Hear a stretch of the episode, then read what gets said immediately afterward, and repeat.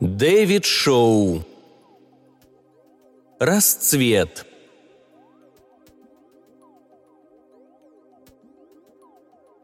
У каждого человека в жизни бывает такой особенный миг, говорил ей Квин.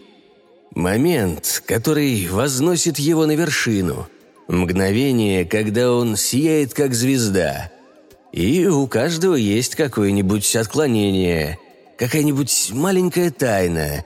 Иногда ее называют извращением, но это чересчур сильно сказано.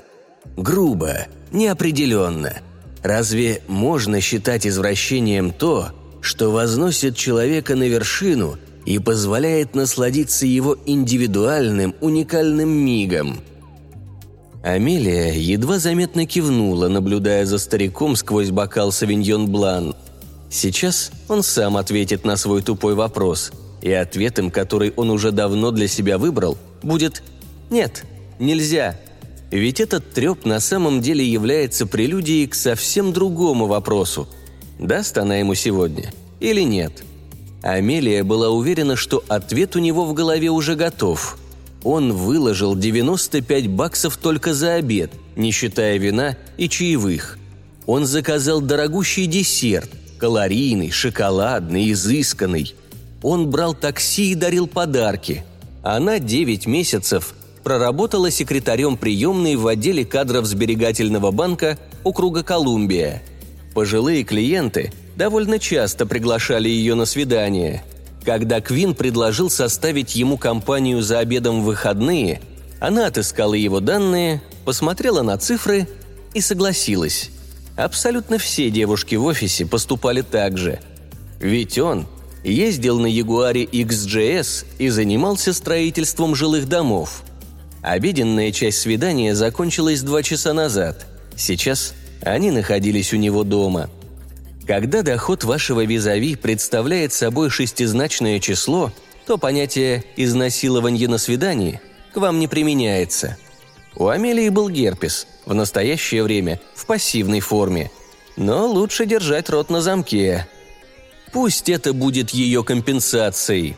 Насколько ей было известно – она никогда не спала с бисексуалами и наркоманами и боялась заразиться СПИДом так же сильно, как попасть под автобус на пешеходном переходе. Это могло произойти, а могло и не произойти.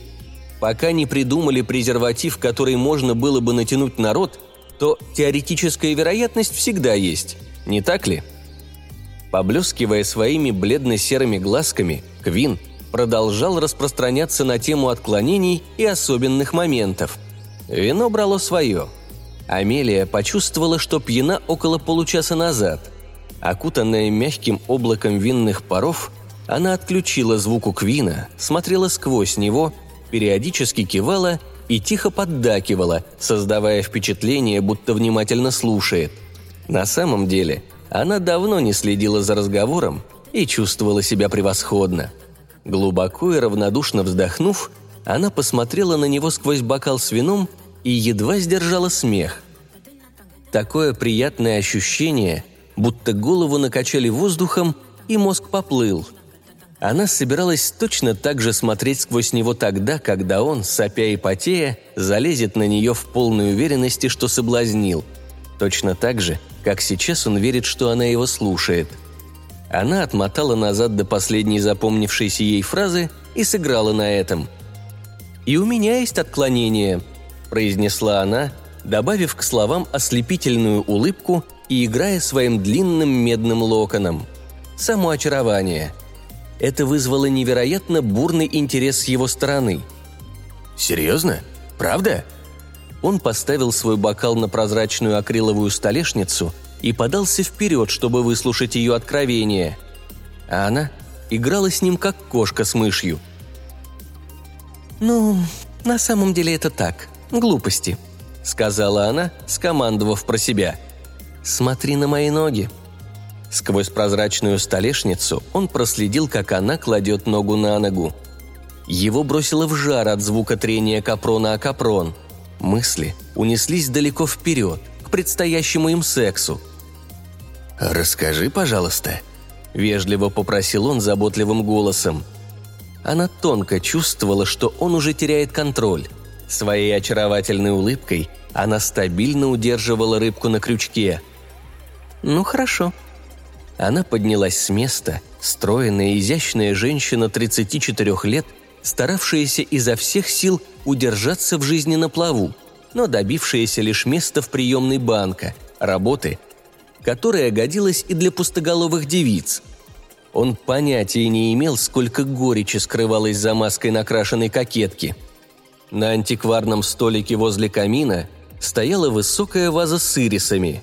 Свет от огня смягчал блики на всех стеклянных и хромированных предметах, находившихся в комнате, и танцевал на стекле громадных окон, занимавших все пространство от пола до потолка и открывавших из логова Квина панорамный вид на город. Квин не отрывал от нее взгляда, язычки пламени отражались у него в глазах – Неисправимая кокетка Амелия откусила нежный лепесток у одного из ирисов, прожевала его, проглотила и улыбнулась. Лицо Квина напряглось от удовольствия. Взгляд старика прояснился. «Это у меня еще с детства», — объяснила Амелия. «Может, из-за моего кота Стерлинга?» Я наблюдала за тем, как он ел траву. Не знаю, мне нравится этот вкус. А раньше я считала, что жизнь цветка прибавляется к моей. «Это и есть твое...» Квин кашлянул, прочищая горло. «Отклонение. Понятно». Он встал и приблизился к ней. Стало видно, что эрекция мешает ему передвигаться. Амелия на секунду опустила взгляд и, достаточно впечатлившись, сживала еще один цветок. Она делала намеки раньше, что любит цветы, и его золотая кредитка сделала все, чтобы доставить ей удовольствие. По всему пентхаусу стояли розы на длинных стеблях, букеты гвоздик, букетики весенних цветов и хризантем. У Квина перехватило дух от созерцания Амелии, жующей цветы. Настолько эротичным ему казалось это зрелище. Хриплым голосом он повторял ее имя – Настал момент для хищного прыжка. «Моя дорогая Амелия, позволь теперь я покажу тебе свою изюминку, свое отклонение». Ее и раньше связывали. Ничего особенного, по крайней мере, пока. Полосками шелка Квин привязал ее запястье и щиколотки к столбикам кровати из красного дерева. Затем длинным ножом с изогнутым лезвием и эбеновой рукоятью – он разрезал посередине ее платье.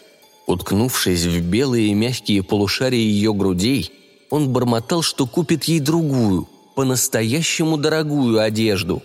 Его прикосновения постепенно потеряли изысканность и стали грубыми. В похотливой спешке он разодрал на ней колготки и схватил за промежность, проверяя, что она действительно течет так же сильно, как он воображает. И всадил ей – Сотрясаясь от толчков, Амелия имитировала оргазм. Значит, все пройдет быстро и в спешке. Подумаешь.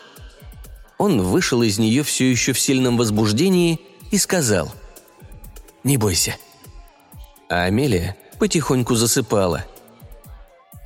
Она предположила, что он опять возьмет нож и начнет гладить ей лезвием соски или станет щекотать нервы фальшивыми угрозами – но вместо этого из ящика над изголовьем кровати он достал резиновую маску с кожаными вставками, какими-то пряжками и молниями. Амелии стало смешно, и она пыталась протестовать. Изделие обтянуло ей лицо, как толстая тугая перчатка. Амелии пришло в голову сравнение с узкой горловиной свитера, с той разницей, что материал маски не пропускал воздух. На мгновение она поддалась панике, почувствовав трудности с дыханием, но успокоилась, когда маска была надета, и она смогла глотнуть воздуха через полагающееся отверстие. Квин снова ей вставил, и на этот раз стал делать более резкие толчки. Он выходил из ритма только для того, чтобы одну за другой застегивать молнии на отверстиях в маске. Страх зародился в душе Амелии и постепенно разрастался – пока не запылал, как огонь. Она едва успела глубоко вдохнуть, перед тем, как Квин покончил с последней открытой молнией носового отверстия, и только зря потом потратила этот воздух на невнятное мычание, пытаясь говорить через плотно застегнутую ротовую щель маски. Теперь она не могла рассказать ему о том, что у нее с рождения нездоровые легкие и что иногда просто дышать для нее тяжелая работа. В определенную погоду ей даже приходилось пить лекарства. В течение свидания болезнь ни разу не проявила себя. Они слишком увлеклись поеданием цветов и разговорами об отклонениях, возносящих на вершины. Сейчас она чувствовала только медленно набирающий силу взрыв в легких и ритмичные толчки во влагалище. Туда-сюда. Пытаясь освободиться, она стала брыкаться и извиваться. Но Квин получил от этого еще более острое удовольствие, с вожделением вколачивая в нее свой член, несмотря на то, что вся смазка уже высохла, пока он возился внутри нее. Запыхавшись, он слез с нее и, тяжело переступая, поплелся в ванную – Вернувшись через некоторое время, он нашел Амелию все в той же позе и, наконец, заметил, что она больше не дышит.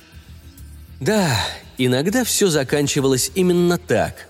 Нужно платить цену настоящей страсти, каким бы извращением она ни казалась.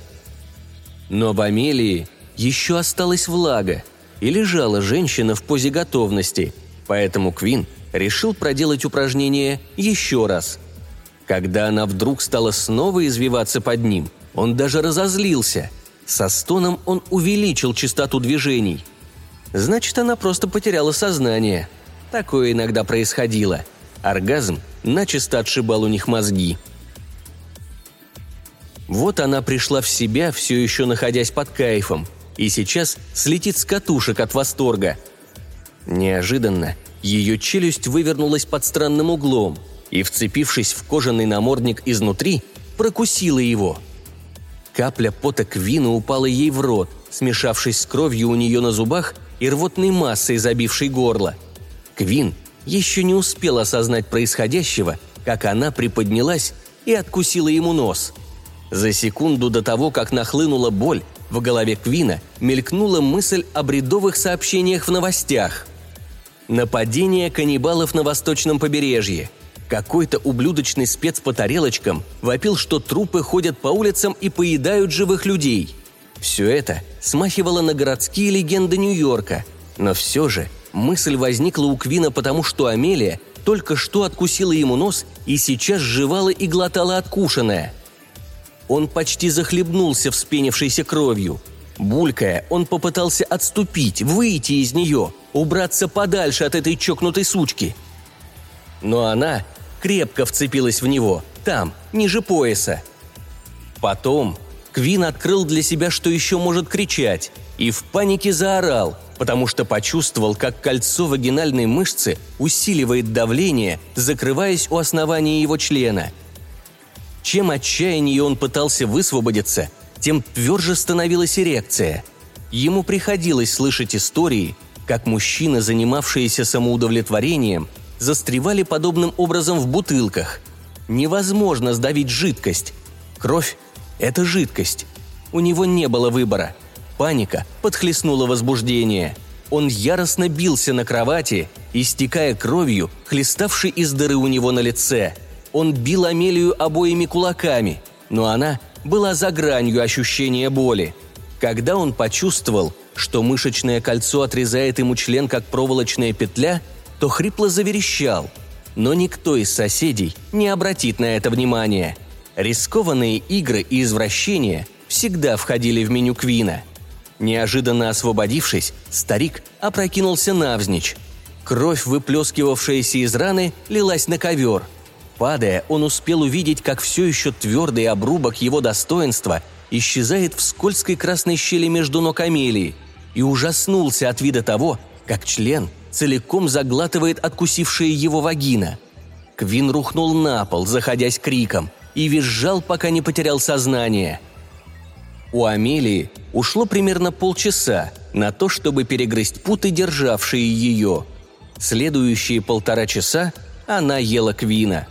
Пока она его глодала, он умер, и паранормальные излучения, о которых упоминали в новостях, возымели свое действие.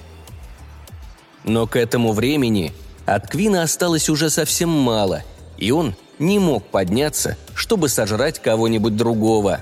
Оставшиеся от него куски дергались на полу в приступе неведомого раньше голода, нечеловеческого и неутолимого. Растерзанное платье соскользнуло с ее тела. Пошатываясь, Амелия нашла вход в комнату, в которой они обедали, когда были живы. Прежде чем исчезнуть навсегда, прежняя модель поведения в последний раз встрепенулась в умирающем мозгу. Амелия начала объедать головки стоявших в вазах цветов, не спеша пускаться в ночное путешествие по улицам. Каждую минуту умирал один цветок, и жизнь могла бы стать ее жизнью. Она остановилась только тогда, когда обезглавила все букеты до одного. Затем она нашла входную дверь и вышла в мир, чтобы присоединиться к себе подобным. Она словно расцвела. Никогда больше она не будет так прекрасна. Как сказал бы Квин, она достигла своей вершины. Очертания ее фигуры постепенно растворялись в ночной мгле. Она шла, удивительно красивая обнаженная женщина, с приоткрытых губ которой опадали цветочные лепестки, красные, лиловые, бордовые, и летели вслед за ней, словно шлейф –